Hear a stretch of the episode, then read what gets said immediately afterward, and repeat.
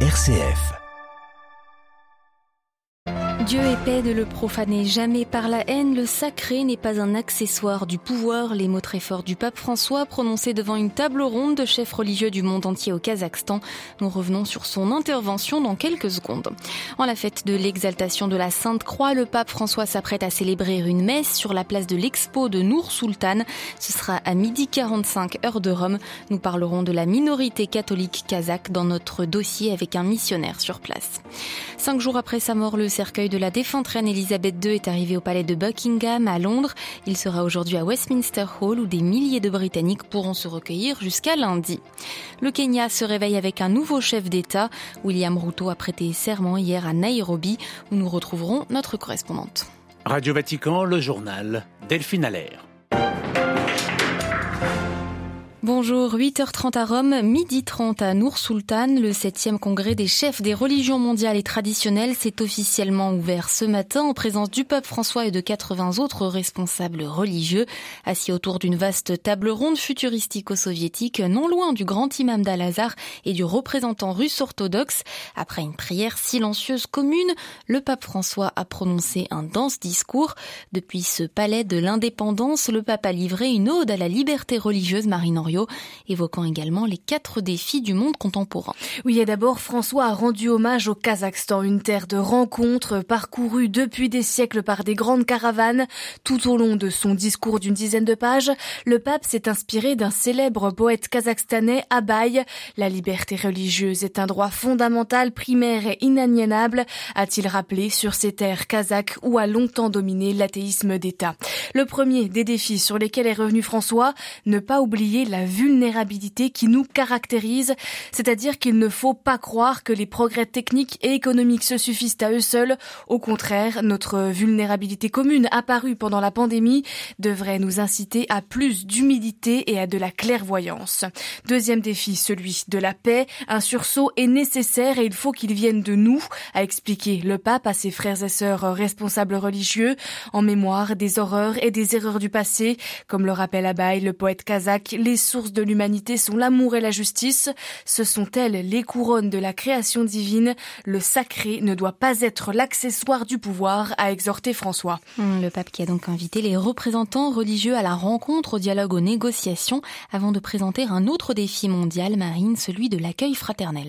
Oui, car aujourd'hui, la difficulté d'accepter l'être humain est grande, a dit François. Chaque jour, des frères et sœurs meurent sacrifiés sur l'autel du profit, enveloppés par l'encens sacrilège de l'individu les déplacements de population ne sont pas des faits divers, ce sont des faits historiques.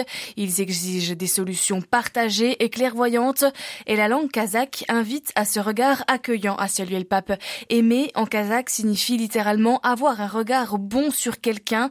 L'homme doit être l'ami de l'homme, a-t-il dit, reprenant les paroles d'Abaye. Apprenons à avoir cette honte saine quand nous voyons l'homme qui souffre et sentons-nous participants de notre destin. Enfin, le dernier dernier défi, et non des moindres, la sauvegarde de la maison commune. Elle ne doit pas être soumise à la logique du gain. Le Très-Haut a établi une maison commune pour la vie. Comment pouvons-nous nous permettre de la polluer, de la maltraiter et de la détruire? Car ce qui dévaste la maison dans laquelle nous habitons, a conclu François, c'est notre mentalité de l'exploitation. Merci beaucoup Marine Henriot. Le Saint-Père rencontre en ce moment tous les chefs religieux en privé avant de rejoindre la nonciature apostolique de Nour Sultan. Le pape célébrera ensuite une messe pour la fête de l'exaltation de la Sainte Croix. Ce sera sur la place de l'Expo de la capitale. 2000 pèlerins sont attendus. Ce sera euh, en fin d'après-midi à Nour Sultan, mais à midi 45 heure de Rome sur vaticannews.va avec commentaires en français. Dans l'actualité internationale, ce mercredi, le bilan des affrontements entre l'Arménie et l'Azerbaïdjan depuis hier, une centaine de morts déjà déplorées.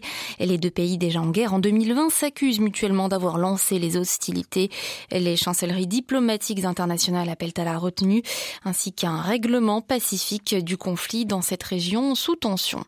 La Russie, personnellement impliquée sur le théâtre caucasien aux côtés de l'Arménie, annonce elle des frappes massives en Ukraine, une riposte au percées ukrainiennes du week-end que les États-Unis avaient même qualifié de changement d'élan dans la guerre. Lors d'une réunion de l'état-major ukrainien hier, Volodymyr Zelensky a fait valoir que 4000 km et 300 localités ont été libérées.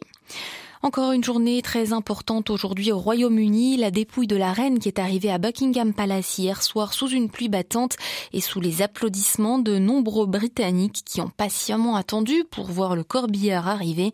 Le cercueil est resté toute la nuit à Buckingham Palace. Le roi Charles ainsi que sa femme Camilla, le prince William et Harry étaient également à ses côtés. À Londres, Laura Calmu une dernière nuit à Buckingham Palace, sa résidence principale, entourée de ses proches dans l'intimité. La dépouille de la reine entreprendra aujourd'hui une longue procession en plein cœur de la capitale. Elle sortira de Buckingham Palace dans l'après-midi et longera une dernière fois le Mall, une route que la reine Elisabeth a empruntée des centaines de fois lors d'événements officiels. Le corbillard continuera sa route jusqu'au palais de Westminster, le roi Charles ainsi que ses deux enfants William et Harry marcheront derrière. Le cercueil fermé reposera ensuite sur une plateforme surélevée et sera exposé au milieu de Westminster Hall. Un service aura lieu en présence du roi Charles mené par l'archevêque de Canterbury. Big Ben sonnera. Des coups de canon seront tirés depuis Hyde Park. Pendant cinq jours, nuit et jour, 24 heures sur 24, des centaines de milliers de Britanniques devraient défiler devant le cercueil, ce qui devrait donner lieu à des files d'attente interminables de plus de 30 heures selon certains médias. Certains ont même commencé à faire la queue lundi. Londres, Laura Calmus, Radio Vatican. Et pendant ce temps, la liste des invités en vue des funérailles d'État ce lundi prochain s'affine. La Russie, le Bélarus, la Birmanie et la Corée du Nord ne sont pas conviés, apprend-on hier. Le nouveau roi Charles III est élu hier à Belfast, en Irlande du Nord, seconde étape de sa visite des quatre nations et non des moindres. Un monarque britannique ne s'y était pas rendu depuis 80 ans. Euh, lors d'une réception avec les dirigeants de tous les partis nord-irlandais, il a évoqué avec intérêt le fameux protocole nord-irlandais lié au Brexit.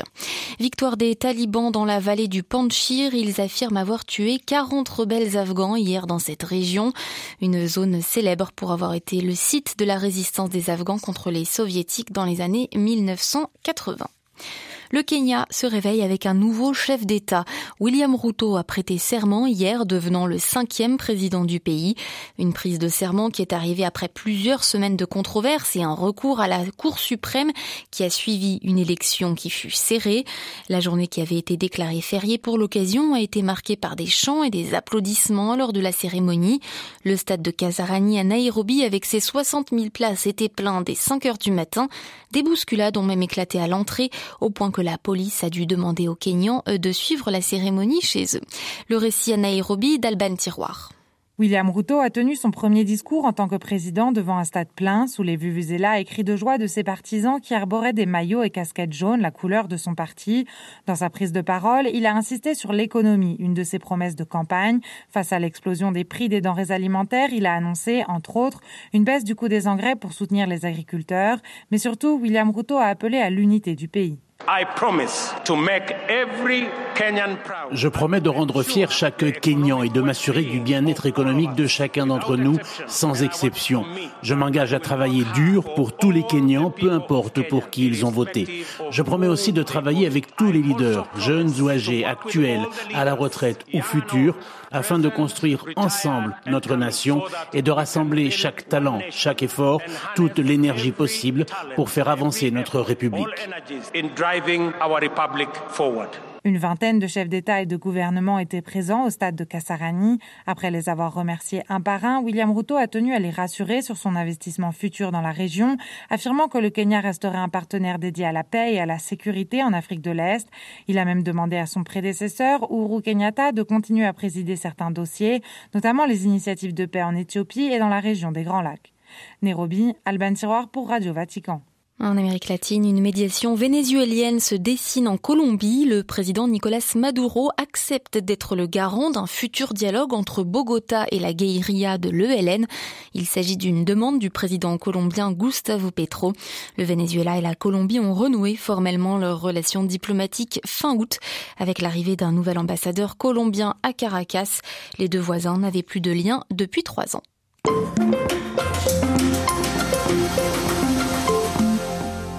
Retour dans notre dossier sur le 38e voyage apostolique du pape François en Asie centrale. Le Saint-Père inscrit ses pas dans ceux de Jean-Paul II, venu au Kazakhstan en 2001, dix ans après l'indépendance acquise de l'URSS.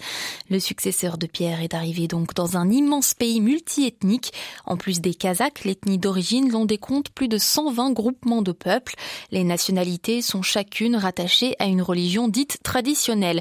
Les catholiques, eux, sont minoritaires, 125 000 âmes sur 19 d'habitants, une communauté née en grande partie des déportations organisées sous Staline, sous l'URSS.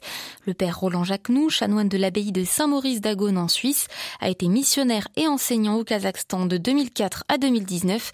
Il nous parle de cette église des périphéries dans une société majoritairement musulmane. Les catholiques étant très peu nombreux, ils sont souvent mal connus. Ensuite, de parler d'une société au Kazakhstan, c'est un petit peu compliqué. Les choses sont un peu différentes entre les régions, notamment les régions de l'Ouest, qui sont quand même beaucoup plus marquées par une tradition euh, kazakh musulmane, et les régions de l'Est et du Nord, où on a beaucoup plus l'habitude de rencontrer des chrétiens. D'une manière générale, donc les, les catholiques, c'est une toute petite minorité.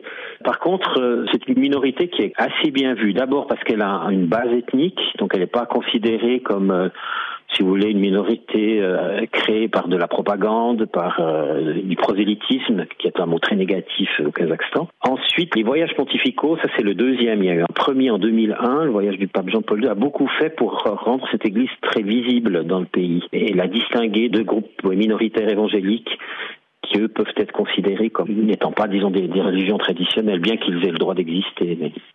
Donc dans l'ensemble, c'est une minorité qui est bien considérée, là où elle est connue.